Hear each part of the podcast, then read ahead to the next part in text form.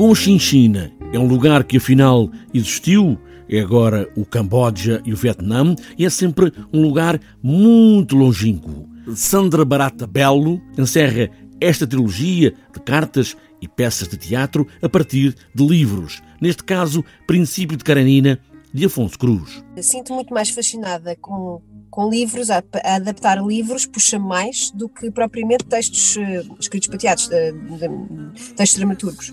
Um, mas, um, e, e, adaptar esta, esta carta e todas as outras eh, não foi, foi difícil, porque se eu tivesse, se isto fosse levado à letra, eu tinha o corpo cheio de cicatrizes, porque é, é difícil cortar este texto, textos belíssimos, que, que, que seja o Morreste do José Luís Peixoto, a Carta de uma Desconhecida de Stefan Zweig e agora o princípio de Carolina, portanto eu estou cheia de cicatrizes uh, de, de, ter, eu senti-me senti uma assassina, uh, porque pronto, cada, cada frase uh, dava uma daquelas molduras para pormos em nossa casa. Depurado o texto de Afonso Cruz, até ao teatro, Sandra Barata Belo quer aquilo a que chama essencial para ser representado.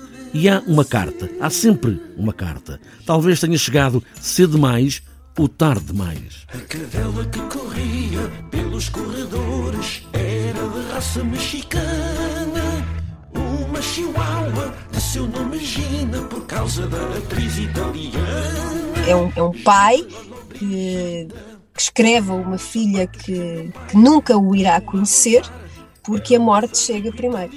E, e pronto, e, e depois Cochichina é, é, é a adaptação, é, é o nome que, que, eu decidi chamar porque é, é, é, o sítio mais longe que nós conhecemos, até é uma expressão, não é? Que nós, só que não é bem uma expressão, porque neste caso não é bem como atrás do sol posto. Neste caso, a Cochichina existiu mesmo, foi em tempos um, um, um território chamado Cochichina, que, e houve a necessidade isto está, está, no texto e está na, está, na peça, é a Margarida Villanova que diz esta parte e que explica esta parte, houve a necessidade de distinguir as duas cidades, uma que era a Cochin, que era na Índia, e uma que era a Cochin, que era na China. Então ficou Cochi, China, que é o território que hoje em dia corresponde ao Camboja e ao Vietnã. Até que um dia, uma mulher que vem da Cochichina vai trabalhar lá para casa deste homem, numa casa austera, do pai, e vem aproximar o que está muito longe e, no fundo, é a história de nós, de um Portugal que está aqui, nesta carta, escrita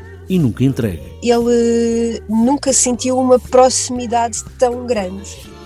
De uma pessoa que vem do sítio que fica para lá do longe, para lá da imaginação, ponto onde, onde, onde Deus, para lá de Deus, Uh, e, e, o que é estranho é que a, a cochichina é a proximidade e é uma definição de amor, é, é, é a definição de amor uh, que esta empregada traz para lá. Tentou-se ao longo do tempo libertar-se de uma, de uma educação uh, muito, muito forte e muito presente do pai, um pai, um pai conservador, um pai do, da, do, do, do, Estado Novo, da altura colonial, portanto, e, e isto é, é, é, tão intenso e tão rico e ao mesmo tempo tão claustrofóbico que começa num Portugal pequenino conservador da guerra colonial e vai parar ao outro lado do mundo. É o passado, mas também o presente e sempre o futuro.